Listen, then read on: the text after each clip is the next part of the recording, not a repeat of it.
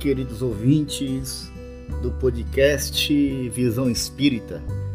Eu sou Reginaldo Reis, espírita, palestrante e um simples trabalhador na Casa Espírita Fonte de Luz, na cidade de Campo Grande, Mato Grosso do Sul. Sou espírita há pelo menos 25 anos. E confesso que nada sei. Estou sempre aprendendo e neste podcast vamos aprender juntos a desvendar os enigmas da vida dentro da visão espírita.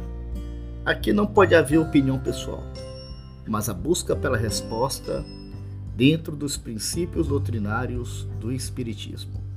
Sejam bem-vindos.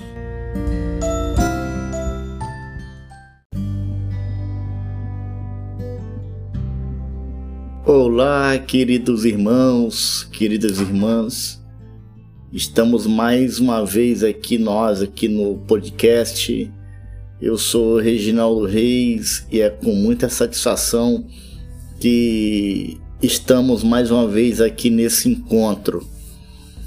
O nosso podcast, ele tem como objetivo trazer uma visão espírita do mundo mas é muito bom poder compartilhar com os irmãos e as irmãs os princípios básicos da doutrina espírita, apresentar como é que ele surgiu, qual foi o seu contexto histórico. E tudo isso está registrado nos episódios anteriores. Mas tem uma figura importantíssima nesse processo, responsável pela pesquisa, responsável pela metodologia científica de trazer essa doutrina espírita para o mundo. E é o nosso nobre Allan Kardec. Não poderia ser diferente nesse nosso processo de conhecimento da doutrina espírita falar de Allan Kardec. Allan Kardec foi falado da missão dele pelo espírito de Emmanuel, no livro A Caminho da Luz, em que o espírito de Emmanuel fala o seguinte, abre aspas, nascia Allan Kardec com a sagrada missão de abrir caminho ao espiritismo, a grande voz do consolador prometido ao mundo pela misericórdia de Jesus Cristo. Fecha aspas e abre aspas Consolador da humanidade, segundo as promessas do Cristo, o Espiritismo vinha esclarecer os homens, preparando-lhes o coração para o perfeito aproveitamento de tantas riquezas do céu.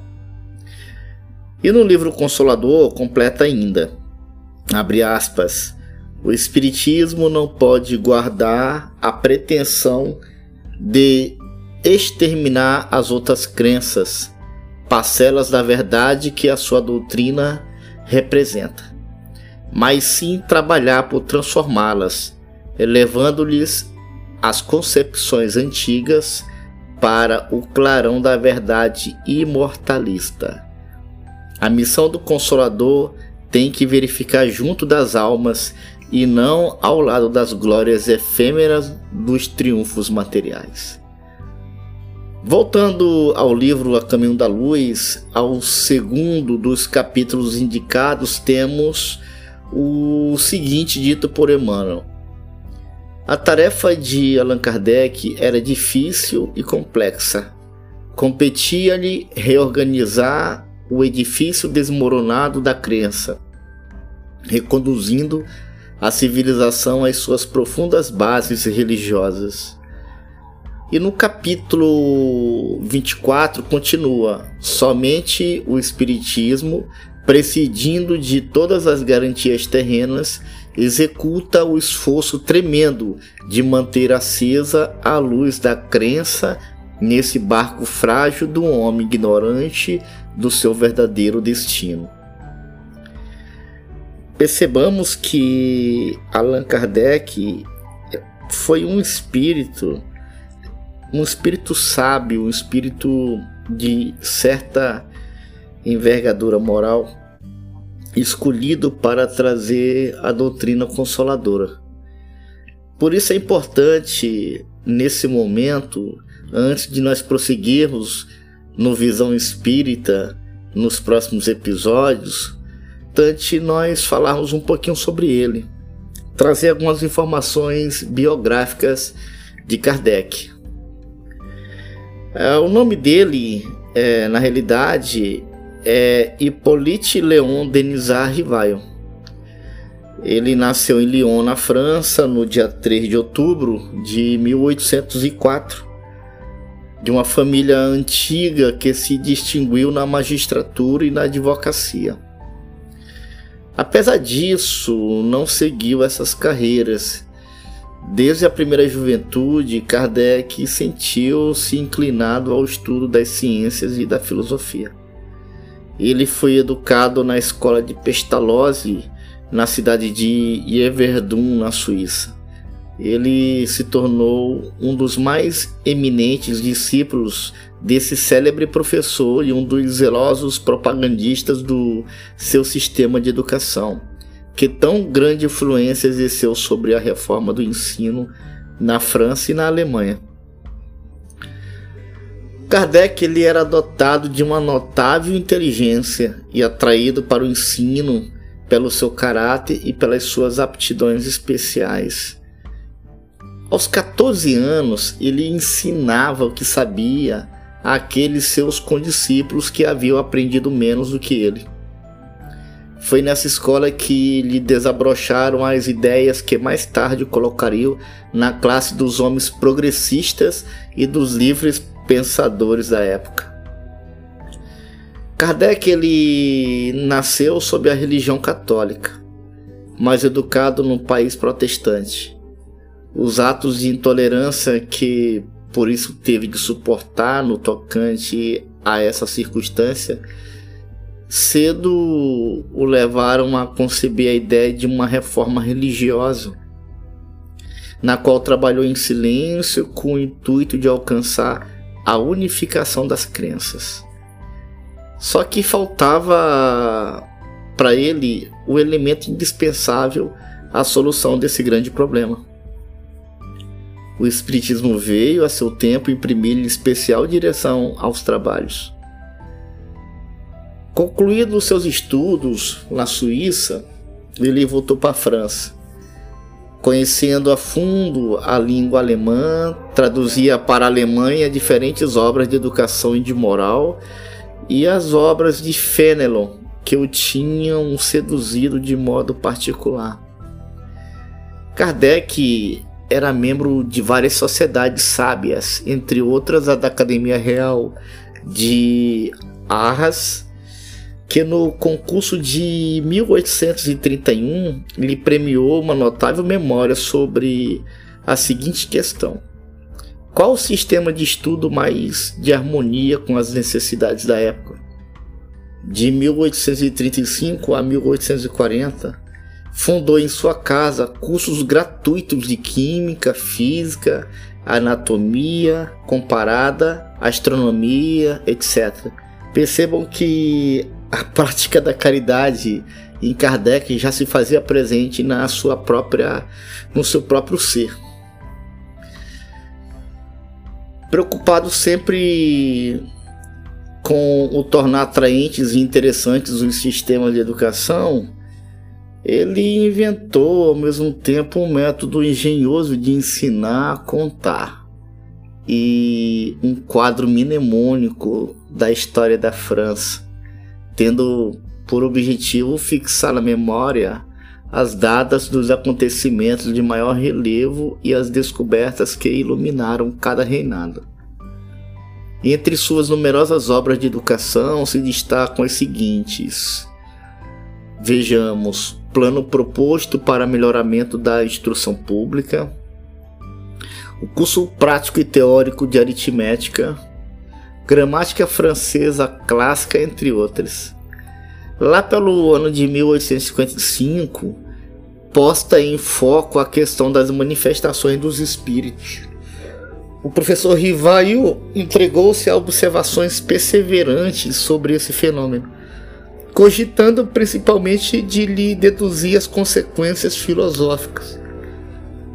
ele entreviu desde logo o princípio de novas leis naturais, as que regem as relações entre o mundo visível e o mundo invisível.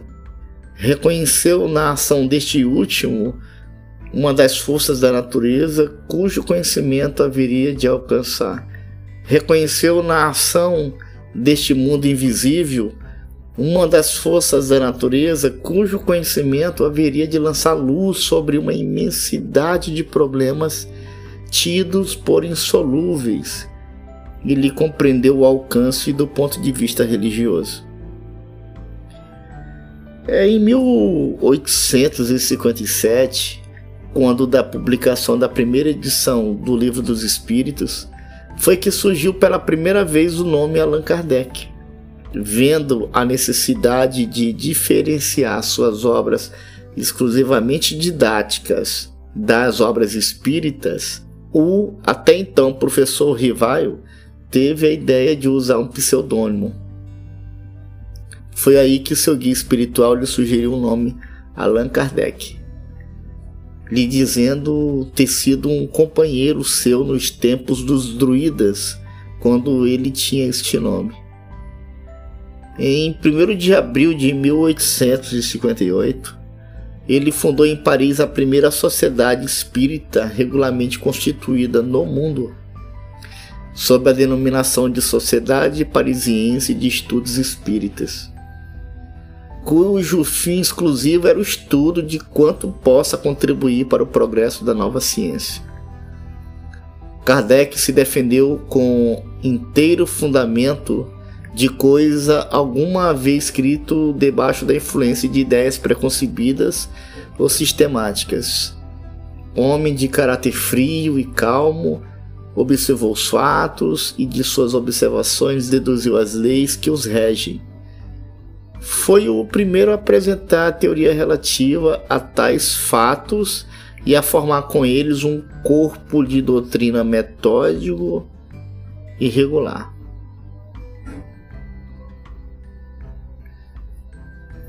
data do aparecimento de O Livro dos Espíritos, a fundação do Espiritismo que até então só contara com elementos esparsos, sem coordenação e cujo alcance nem toda a gente poderá aprender.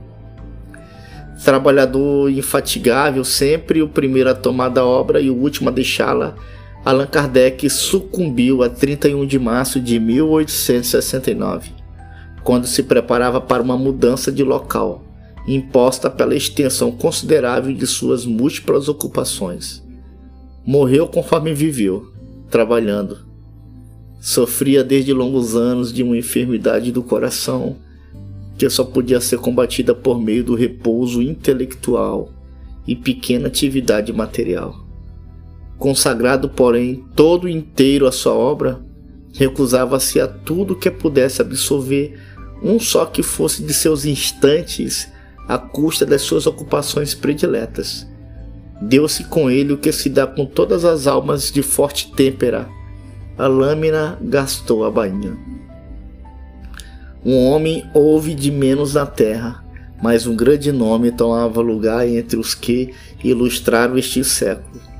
Um grande espírito fora retemperar-se no infinito, onde todos os que ele consolara esclarecera lhe aguardavam impacientes a volta.